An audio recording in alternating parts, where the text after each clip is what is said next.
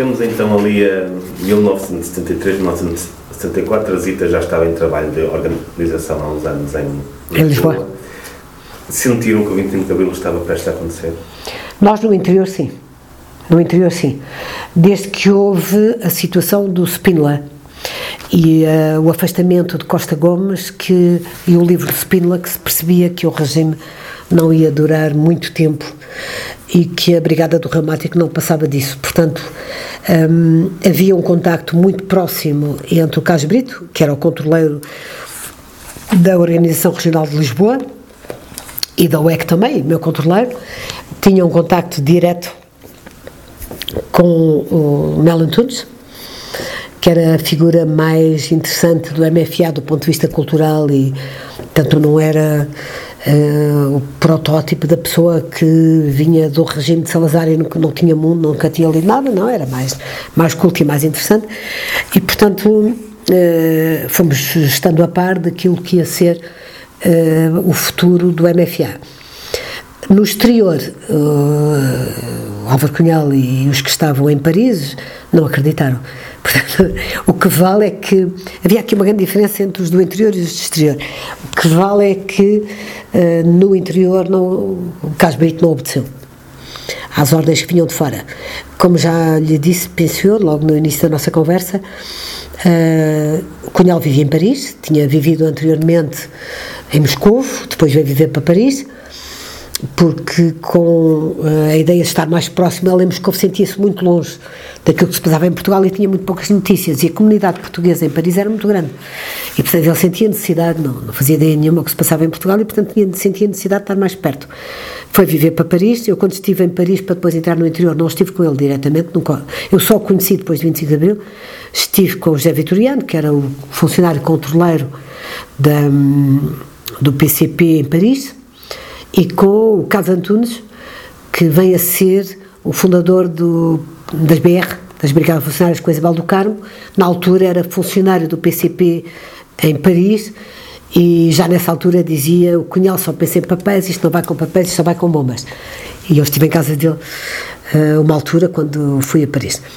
Portanto, depois eu vim para o interior e deixei de ter contatos e havia uma enorme diferença entre o, aquilo que se achava.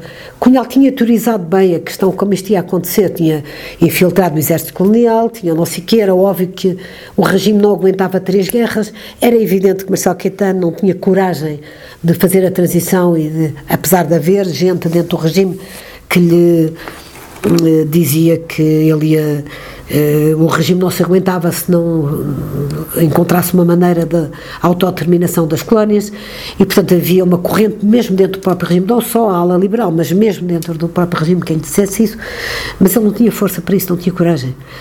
Era um homem uh, com medo. E, e, não era capaz, mesmo do ponto de vista económico, de fazer aquilo que aconteceu em, na, em Espanha nos últimos anos de franquismo. Foi uma imitação um bocadinho como é que eu ia dizer, eh, com medo, com receio. E, portanto, não resultou. Eh, foi fácil para o PCP demonstrar que quem acreditava na liberalização do regime estava errado e que o regime não só não ia libertar os preços, como não ia libertar a economia, como não ia libertar, porque uh, aqueles jovens turcos muito ligados ao Opus Dei em Espanha, que fazem a liberalização económica de, do regime de Franco, não é? São fundamentais para depois a transição ser feita pacificamente, sem revolução. em Portugal, isso não foi possível, porque Marcelo Caetano não foi capaz de dar um passo nesse sentido, nem de liberalização económica, nem de ir buscar esse tipo de jovens turcos, nem de abrir o regime. Há liberdade, ou algumas, há algumas liberdades. E, portanto, Aquilo que, que, que, se percebe é que o regime vai cair e vai cair de uma forma muito uh, evidente pelas mãos do MFA, o Movimento das Forças Armadas, pelos militares que mudam de campo. Viram as espingardas contra o regime, eles próprios tinham queixa porque alguns já estavam a fazer 10 anos de ultramar, sem ver fim à vista e sem perceber que aquilo eh, eles percebiam que estavam a perder a guerra e que não iam ganhá-la. E foi aí que aquela decisão de Cunhal que os comunistas não deviam desertar ganhou alguma importância. Porque... Sim, porque eles próprios recebiam informações, muitos deles, e foram recrutados, alguns foram recrutados para o PCP, dos oficiais milicianos que estavam com eles, que saíam diretamente do momento associativo das greves académicas e das lutas académicas para diretamente para, para o exército colonial. E como é que foram aquelas semanas antes do 25 de Abril? É um tempo fantástico, porque em dezembro ainda é preso o, o, um funcionário do PCP, é o último que é preso e é brutalmente torturado, João Rezende. Ele tinha controlado o setor estudantil e, portanto, eu eh, passei a ter uma vida complicada porque tive de sair da casa onde vivia, com as duas uh, militantes legais, e viver para um quarto, batia à porta de uma amiga minha de infância, que eu sabia que morava em Lisboa, procurou-se a morada dela, bati-lhe à porta e disse: Tens que me deixar ficar cá em casa um tempo. Chamava-se Margarida Eira e o marido era médico, eram jovens, tinham uma bebê e deixaram-me ficar na, num quarto lá em casa durante um tempo até percebermos o que é que se ia passar com o João Rezende. Se ele falava ou não falava. Ele, um, o setor intelectual de Lisboa foi preso, é por isso que estavam muitos, na altura, escritores, pintores, etc., presos em Caxias. No setor estudantil ele não entregou nada, nem ninguém, e, portanto, ninguém estava preso. Nós não sabíamos bem se era a PID que já tinha os dados e queria chegar mais longe e, portanto, não, não nos atacava ou se realmente ele não tinha sido preso. Como ele não conhecia a minha casa, eu voltei para casa da, da Zé e da Elsa, assim elas chamavam, e um dia o Cas Brito traz o, o documento da, das Forças Armadas que vai ser lido de 24 para 25. Estamos numa reunião em casa de uns outros funcionários clandestinos em Tires, uma casa horrorosa, horrorosa, horrível, porque era uma casa ela própria clandestina, que, num bairro enorme em Tires, completamente desconfortável, de cimento, não estava pintada, tudo meio feito, e nós estávamos a reunir em casa deles uh, era o Roupiço e a Magaça, uh, o José Roupiço e a, Maga, a, Maria da Graça Marques Pinto, que era sobrinha de Mel Antunes. E portanto estávamos na casa deles, ela tinha tido uma bebê pouco tempo antes, e, hum, e não conseguimos reunir não havia pachorra, para estarmos com aqueles papéis todos, aqueles papelinhos, a reunir e a dizer amanhã faz não sei o quê. Eu lembro-me que me foi levar um, de carro próximo um membro da UEC, que era da Faculdade de Medicina, e eu disse-lhe: se houver redução, não me vais buscar, se não houver, estou aqui no dia tal, às tantas horas. Estas reuniões não. Já, já antecipavam que podia haver. Que ia haver. Aí já tínhamos a certeza que ia haver. E tínhamos uh, uh, o sinal, sabíamos que o Paulo Carvalho ia uh, passar a cantiga do Paulo Carvalho às não sei quantas horas e ia grande lá a seguir. E, portanto, mas não podíamos dizer à Magaça e ao José Roupice porque Uh, podia não acontecer ou podia correr mal e, portanto, eles não podiam saber que nós sabíamos. Então, nessa noite propusemos jogar as cartas e, e, ficamos com grande espanto deles a jogar as cartas até às tantas, até, até ao Paulo Carvalho. Aí terminámos todos de pé e dissemos: está aí a revolução, isto vai começar. O que, o que é que sentiram quando ouviram o Paulo Carvalho na rádio? Chorámos, o Zé Roupice disse uma frase fantástica: vou já tomar banho. para parecer lavadinho à família, vou já tomar banho. Os banhos era sempre uma complicação porque não tínhamos água quente. Um, e nós, o Carlos Brito e eu, uh, o Carlos Brito já tinha dito o que é que iríamos fazer neste caso e, portanto, uh, dissemos, uh, estávamos em Tires, vamos a pé até Oeiras. Em Oeiras viviam, e vivem ainda, os tios meus. Batemos à porta para eles nos trazerem para Lisboa para virmos para Lisboa logo de carro e entrarmos em Lisboa. Os meus tios estavam no estrangeiro, nós estávamos em Portugal, portanto não nos abriram a porta e aí uh, decidimos então vamos apanhar o comboio, coisa que não era normal. Na clandestinidade não. Hum, apanhávamos comboios, mas não era assim propriamente o comboio da linha de Sintra para, para Lisboa. E então uh, chegámos à estação do Eiras, de madrugada, não as 5 da manhã, e hum, o café do Eira da estação estava aberto, porque havia aqueles operários daquela zona que passavam ali àquela hora, e fizemos uma coisa que nunca, já não fazíamos há anos, tomar um café. tomar o café. Tomámos o café, ele foi agarrar o setor uh, operário, eu fui agarrar o setor estudantil, marcámos um encontro para mais tarde, viemos encontrar-nos mais tarde, e eu fui uh, dar a palavra de ordem ao setor estudantil, dizer tudo e já para a porta das cadeias. Portanto, o grande medo que tínhamos aí era que não libertassem os preços políticos e que a PIT retaliasse sobre os preços. Uh, e, portanto, a palavra de ordem foi cercar as cadeias, cercar António Maria Cardoso, onde estavam alguns presos, cercar Caxias, cercar Peniche, e, portanto, cercar as cadeias com, com povo desarmado. Ainda houve duas pessoas que foram mortas pela PID nesse dia, mas era muito importante manifestação popular e cercar. O MFA trataria da parte, digamos, do regime de Caetano e não sei quê, Américo Tomás, o que é que se fazia? Nós. Uh, preocupação era como é que libertamos os preços e como é que eles não são mortos pela PID, eh, até por medo da própria PID. É? E então eu fui agarrar o setor estudantil, encontrei os estudantes todos a dormir em casa, não é? Porque na altura não tinham acordado, e fui bater à porta da casa do Domingos Lopes, onde nunca tinha ido na vida, e de outros dizer-lhes tudo para a rua já. E nós hum, encontramos mais tarde, e o quartel-general do PCP, isto depois deu muita vontade de rir a muitos maoístas, mas na altura faz sentido, é, foi a casa do chefe da estação de comboio de Benfica. Porquê? Porque era um sítio onde passava muita gente e facilmente podíamos estar, entrar e sair sem dar nas vistas de ninguém, porque podia-se perder, não é? Ninguém sabia se, ganha, se ganhava ou perder. Tinha medo de perder. E, e tínhamos medo de perder, claro. Então instalámos o quartel-general na casa do chefe da estação, de, que era na própria estação de Benfica, ainda lá está. Depois daí eu arranjei uma casa um estudante e instalámos o quartel-general do PCP uh, eh, na, na casa desse estudante, que, que, é um médico, hoje conhecido, e, e eu fui autorizada a ir a uma cabine telefónica e telefonar aos meus pais. E foi uma grande alegria, disse aos meus pais para virem para Lisboa, porque rapidamente arranjaria maneira de nos vermos. E eles vieram para Lisboa, e, e foi uma, uma, enorme alegria. Eu chorava todos os dias com saudades dos meus pais naquela cidade. Eu chorava todos os dias com saudades de casa. E, e dizia-se muitas vezes: se não se chora é porque uh, se tem fanfarronice e, portanto, isso é logo um lado perigoso para um dia falar na cadeia. portanto, os sentimentos era uma coisa que tinha que existir connosco, porque senão não, não se teria suficiente firmeza para, para aguentar a prisão, a tortura, a separação, etc. Eu encontro... que idade é que tinha? 24. 24 anos, portanto já estava na clandestinidade há, há 7 anos. Certo. Entre camarada de casa do partido e trabalho de organização, o trabalho de organização era muito melhor.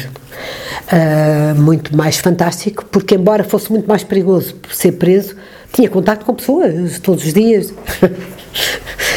via coisas, não é? Uma altura tive doente, tive muito doente e tive que estar no hospital, fui internada no hospital, era o Hospital Bem Saúde, que era uma casa de saúde privada, onde havia uma médica fantástica que apoiava os clandestinos, chamada Cezina Bermudes, ela tem uma biografia recente publicada, acho que feita por um filho dela, que é em frente ao Correio Cabral, e era um hospital criado por um polivalente, o avô do Vasco Polivalente, um, e o Bem Saúde vinha da família de Jorge Sampaio, portanto, famílias tradicionais da oposição.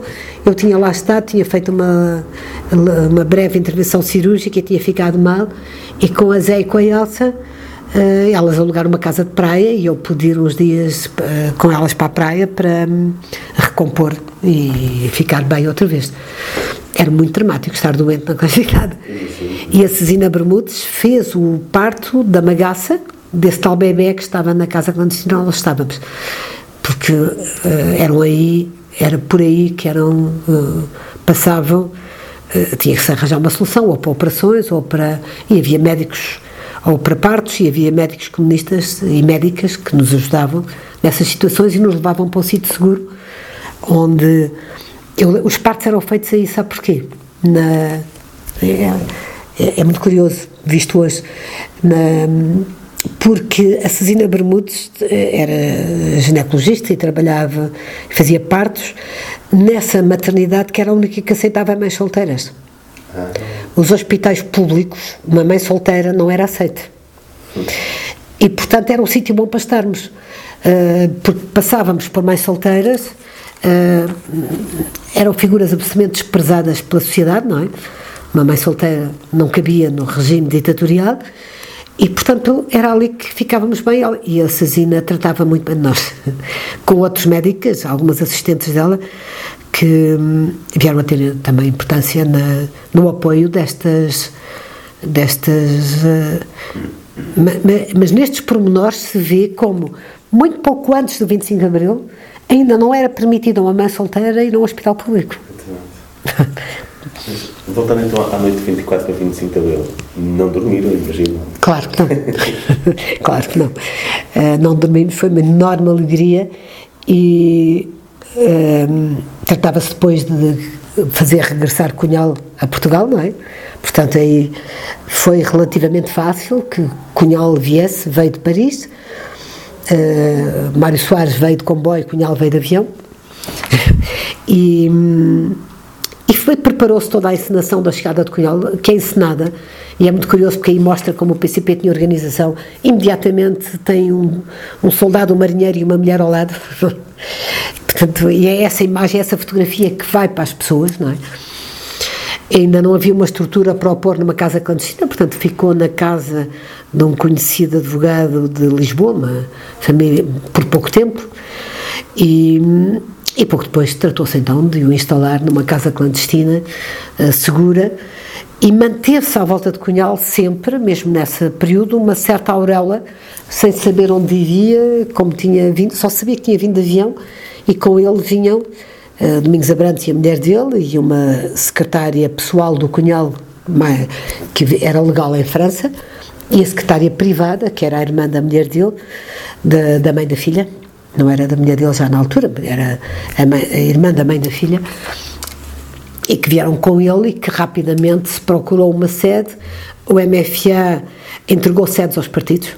O PCP coube na, na, na, na, Maria, na, na Avenida, não me lembro agora o nome da Avenida, uh, ali ao pé do Campo Pequeno, uma, um antigo quartel da Legião.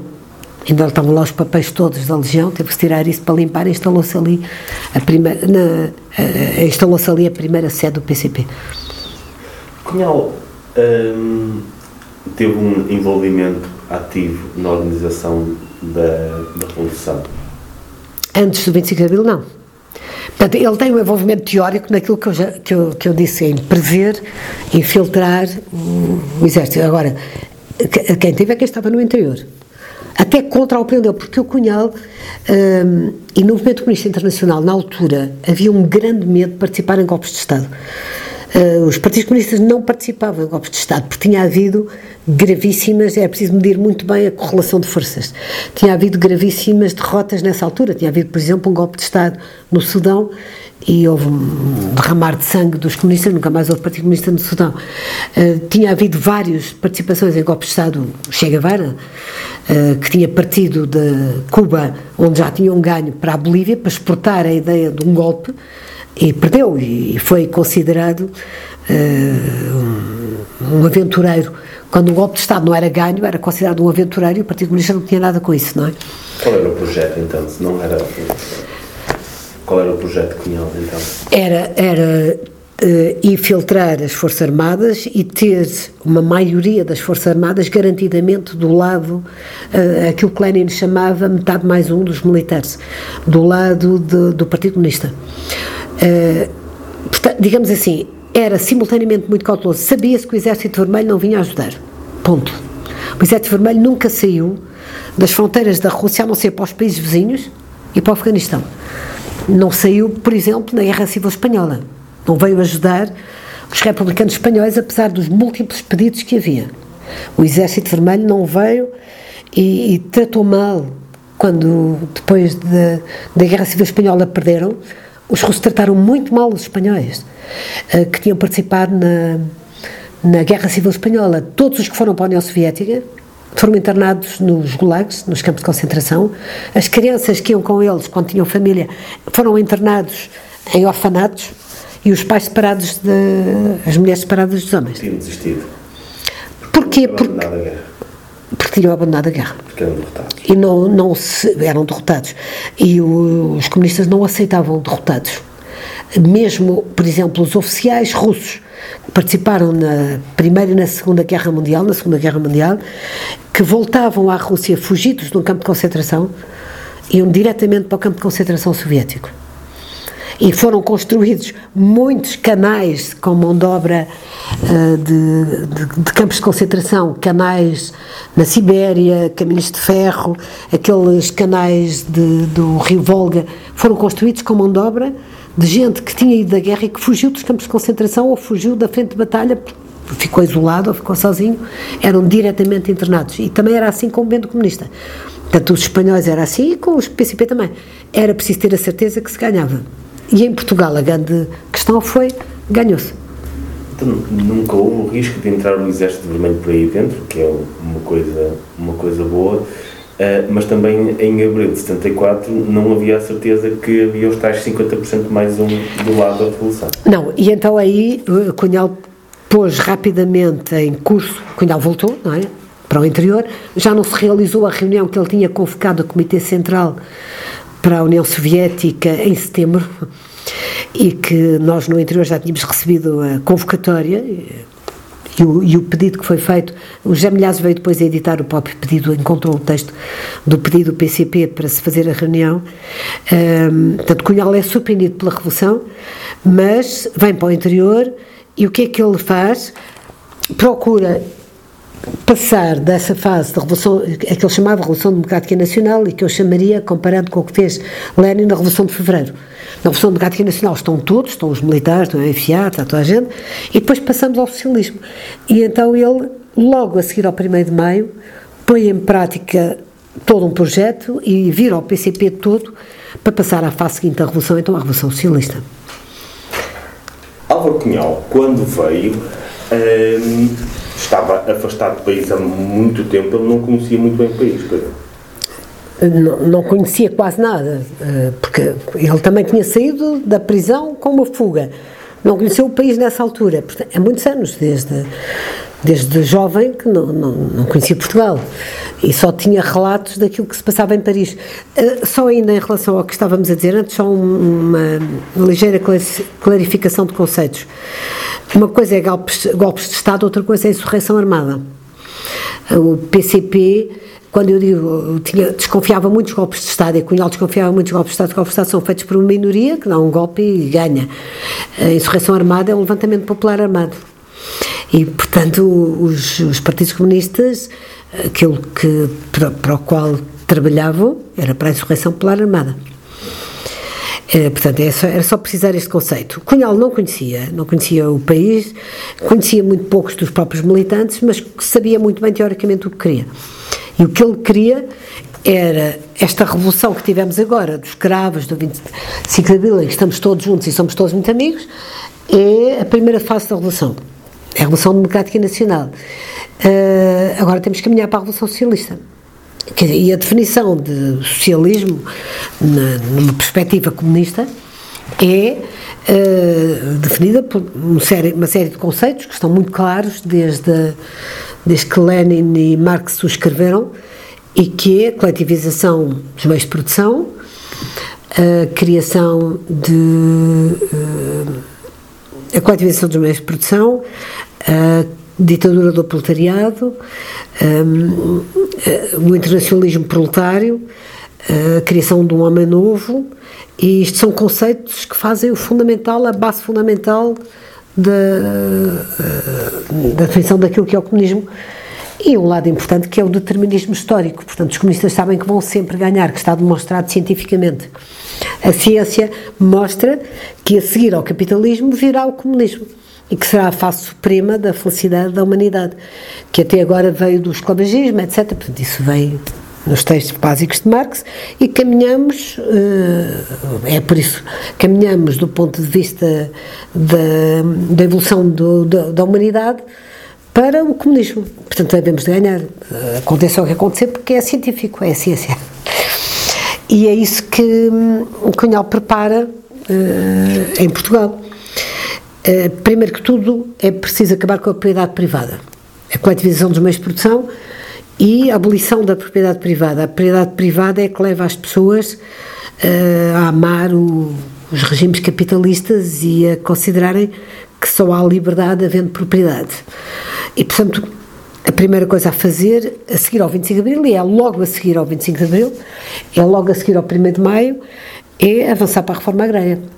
O Cunhal sabia, e o PCP sabia, que no Norte, com a pequena propriedade, isso não é preciso, não é possível, porque os camponeses resistem, nem que seja até à morte, como aconteceu na Recôncia, a defender a sua propriedade, mas no Alentejo, eh, quem trabalha a terra não é proprietário da terra, proprietário da terra são os latifundiários, e portanto é possível avançar para a coletivização da terra e para a terra a quem a trabalha, lançado muito pouco tempo depois da Revolução, e dá-se início à reforma agrária, ocupa-se as terras, uh, os proprietários, na sua maioria, fogem para a Espanha, para Madrid ou para o Brasil, e há um, a criação de cooperativas no Alentejo que vêm um, a organizar uh, aquilo que é a base da, do fim da propriedade privada no Alentejo.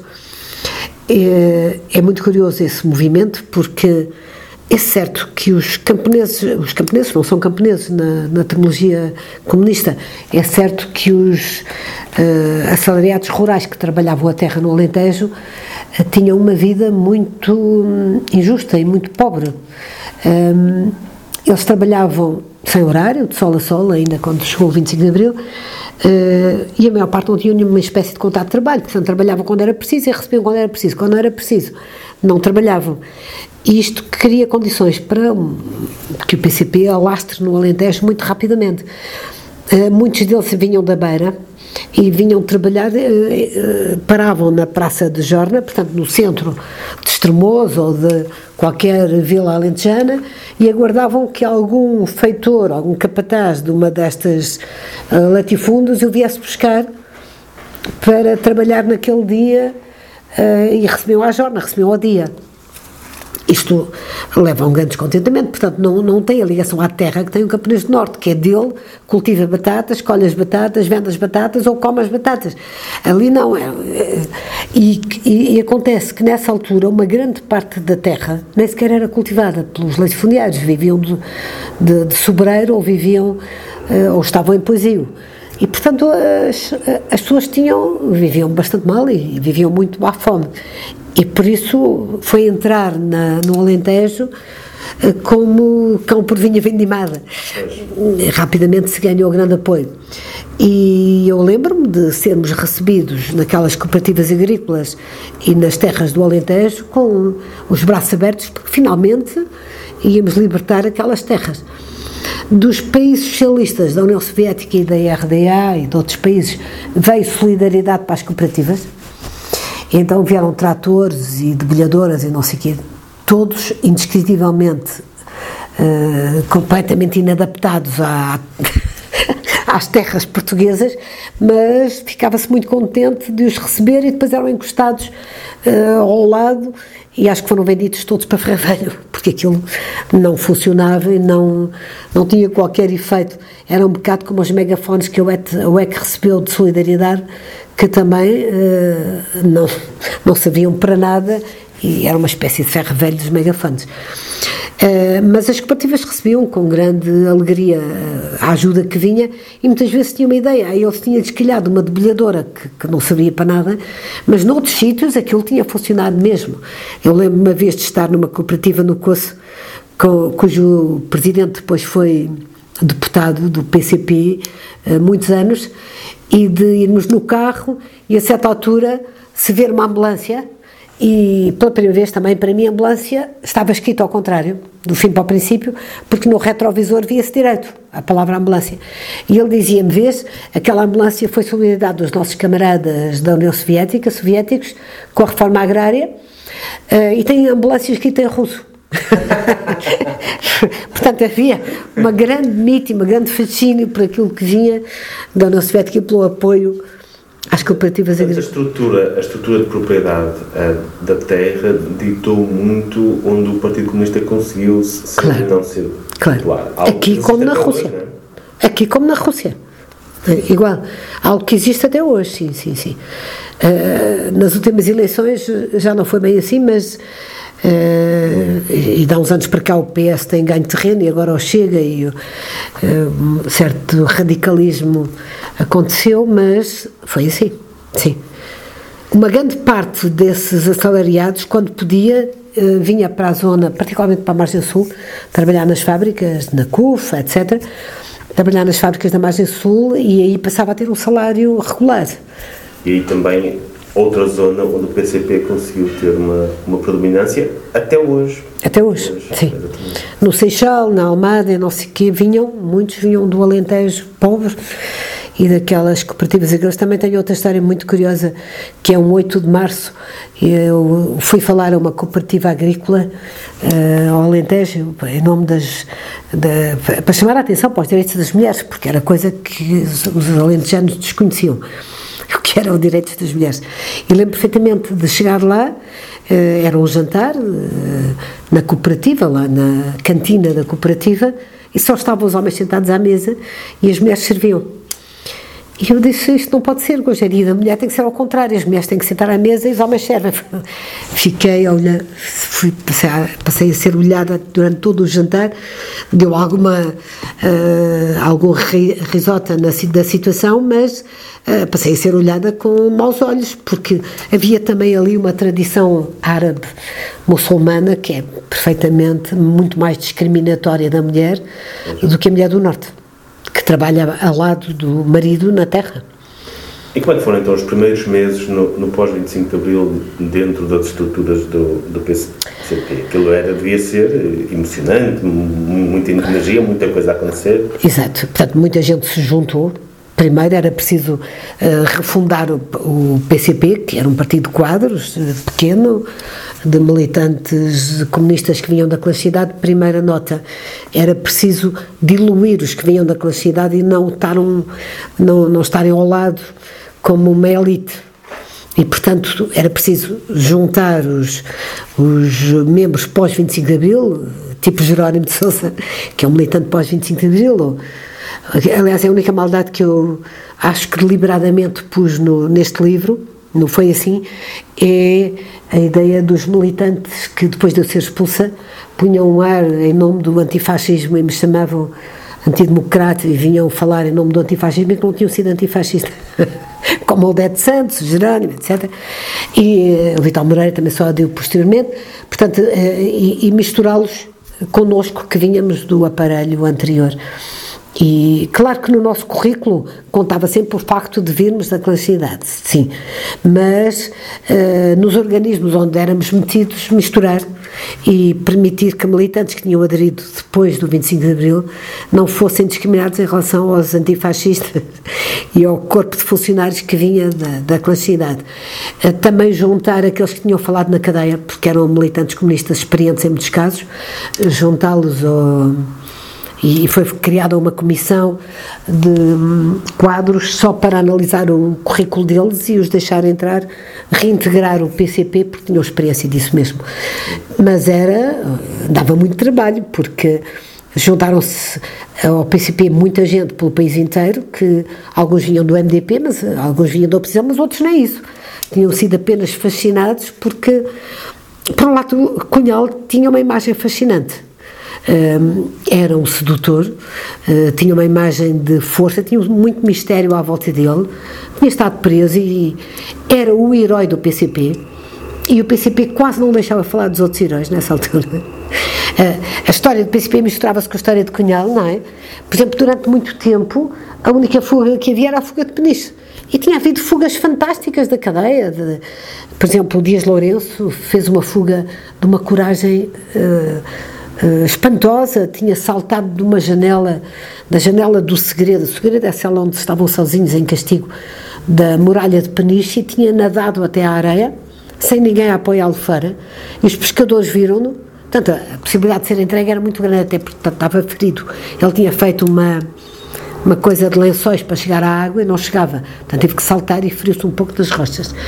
Um, era uma fuga fantástica.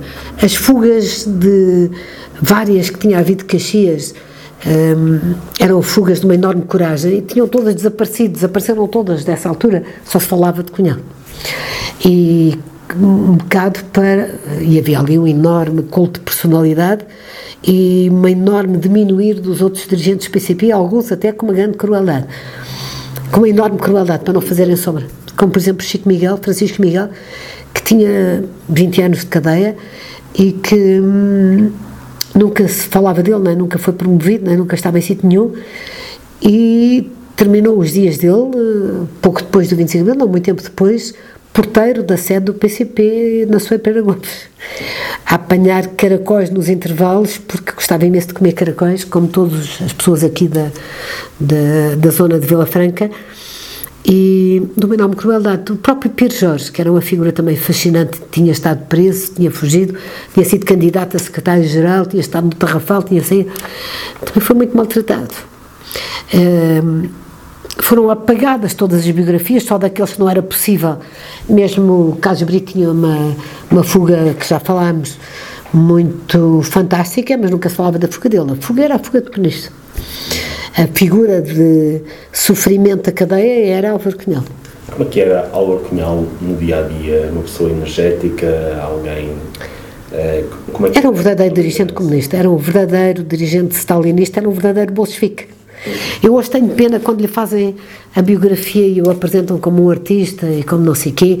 Portanto, uh, Álvaro Cunhal não gostaria de certeza de ser assim recordado, porque era um estratega de comunista, era um homem de mão de Moscou, foi o último dirigente stalinista da Europa, estava a organizar no ano do 25 de Abril, enquanto nós estávamos a tratar aqui da queda do regime, ele estava a organizar uma conferência de partidos comunistas da Europa Ocidental, que é uma coisa que já quase não existia, nunca gostou dos eurocomunistas, portanto há um, um grupo de dirigentes comunistas, o Partido Comunista Italiano, com Berlusconi, o Partido Comunista Francês, o próprio Partido Comunista Espanhol, com Santiago Carrilho, um, ehm, procuravam criar um movimento dos movimentos comunistas que os integrasse nas democracias e que os partidos comunistas fossem partidos democráticos, em regimes plurais, como os outros, partidos democratas e Cunhal nunca alinhou com isso e organizou uma conferência de partidos comunistas a partir de Paris contra o eurocomunismo.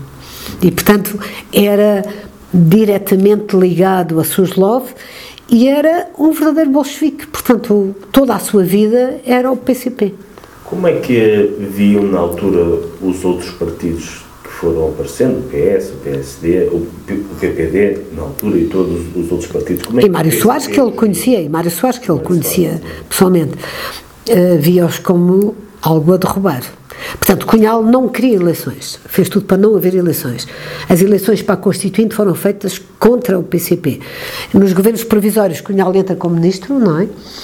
é mesmo no governo, na altura, chefiado por eh, Vasco Gonçalves, ele entra como ministro, mas. É, esses governos provisórios são os governos que, em aliança com a MFA, iriam criar as condições para a insurreição armada, estou a dizer as palavras que se usava na altura, e para fazermos finalmente a Revolução Socialista. Isso iria ser feito, obviamente, contra o Partido Socialista e o Partido, os mencheviques. O Partido Socialista, o Partido Social Democrata, o CDS, obviamente. E, portanto, o que ele faz sempre é uma luta de, duríssima contra Mário Soares, com momentos dramáticos. Eu lembro-me de uma altura, no segundo 1 de maio, que portanto 75, que Cunhal está na tribuna, eu fui negociar com o Partido Socialista e com o PSD uh, eh, e com o Movimento das Forças Armadas, há uma reunião para discutir quem é que entra primeiro, quem é que entra depois, e uh, a Intersindical, depois está tudo combinado, qual era a ordem do discurso, a Intersindical fecha a porta e barra a entrada de Mário Soares. Portanto, e Mário Soares sabia perfeitamente o que era Álvaro Cunhal e o que ele representava e o que era o comunismo. E mesmo depois da, da, daquele grande comício que Mário Soares eh, convoca, apela para Alameda, ao qual se junta Sá Carneiro, e que é um comício que enche a Alameda de uma ponta à outra, eh, e, e que a exigência fundamental desses partidos era eleições, eles sabiam que a maneira de derrotar Cunhal era ir a votos. Portanto, o Soares sabia, o Sacarneiro sabia,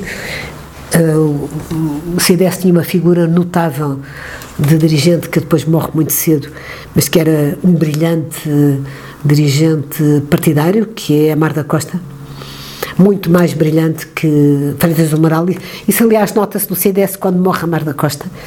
Um, e era uma figura interessantíssima porque dialogava com o PCP, na Assembleia falava com o PCP, mas sabia exatamente o que era o PCP. Portanto, há ali um, um, três figuras que fazem frente ao PCP, Mário Soares, Álvaro, Mário Soares, Adelina Mar da Costa e uh, Sá Carneiro, obviamente, e que uh, impedem, fazem tudo para haver eleições. E a luta trava-se muito, um, não só no terreno, no país, não é? Portanto, quem tem mais influência nas massas populares, um, mas também no próprio movimento militar dos capitães de Abril. Uh, os próprios capitães de Abril e o MFA posiciona-se uma parte alinha com o PCP, outra parte alinha contra o PCP e apoia, é apoiado por, por Mário Soares. O grupo dos nove é um grupo que vem exatamente da corrente uh, democrata, digamos assim, de Sá Carneiro, Álvaro Cunhal e CDS. Ah, Sá Carneiro, Mário Soares e CDS. E, portanto, é aí que se mede a correlação de forças. E o PCP perde e são realizadas eleições e Cunhal sabia que ia perder as eleições, porque os partidos comunistas não são partidos de massas, são a vanguarda da classe operária.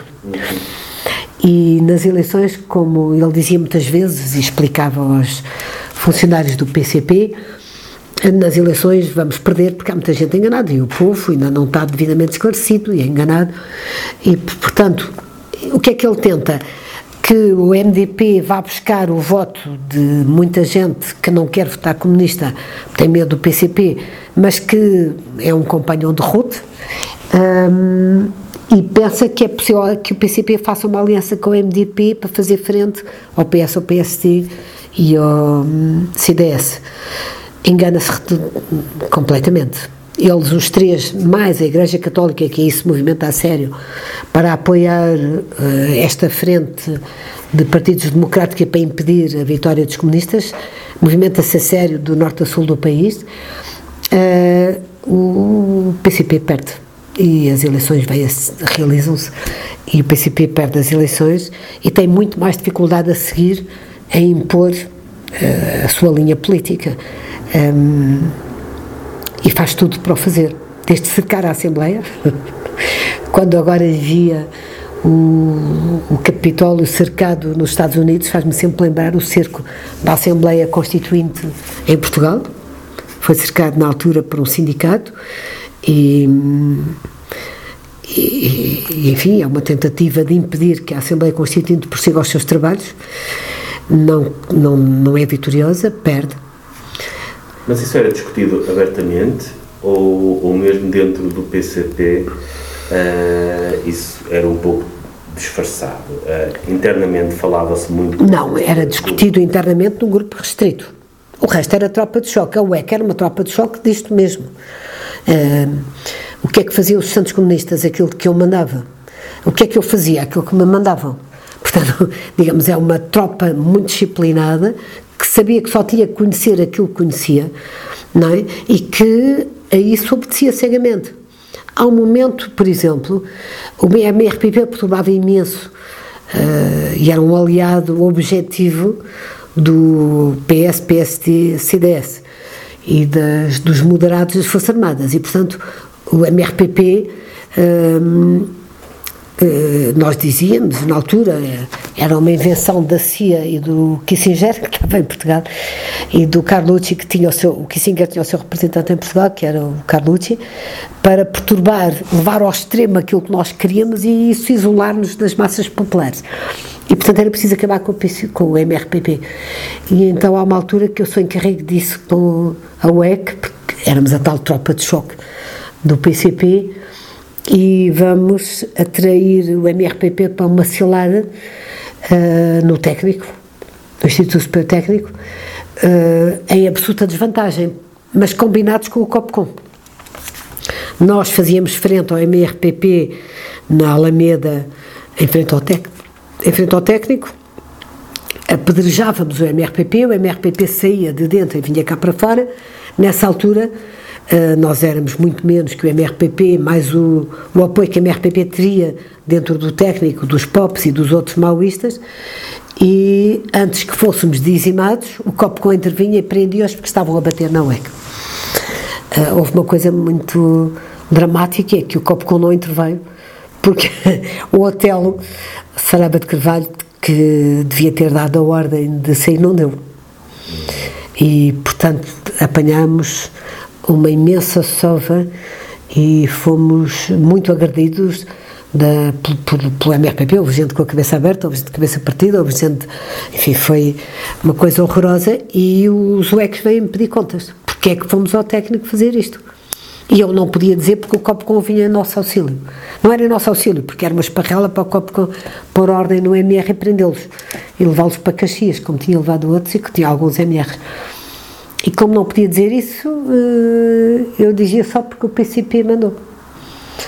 E durante muitos anos fui acusada de ter feito uma, uma ação completamente aventureira que pôs em perigo as cabeças dos suecos e depois hum, sabe-se lá porquê?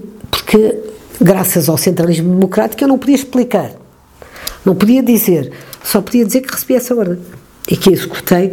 E, e os militantes do que diziam mas recebeste essa ordem de quem e como? Para quê? Não é? recebi essa ordem, ponto. Isto é uma tropa de choque do Partido Comunista, sim. Portanto, isto uh, aconteceu assim em vários momentos e também era assim. O PCP estava organizado uh, em, num setor militar e o setor militar era controlado à parte de todo o resto, mas por funcionários que também vinham da cidade, como eu, e que controlavam o setor militar para tentar um, alterar a correlação de forças dentro da própria MFA. E conseguiram. Portanto, há, eh, eles, há um manifesto de uma célebre Assembleia Geral do MFA que vale a pena ler, porque ali está tudo o que é comunista. Podia ser assinado por Fidel de Castro ou por Che Guevara quando estava em, quando estava em Cuba. Um, porque é exatamente o, o, MFA a criar todas as condições para a revolução que se ia fazer a seguir. Só que é aprovado esse, esse manifesto numa Assembleia do MFA em agosto é a seguir que Cita Val vai embora, diz a revolução aqui está a ganha, e que nós nos convencemos que estava ganha. E que uh, começamos a preparar o 25 de novembro para concretizar a Revolução de Outubro. E perdemos.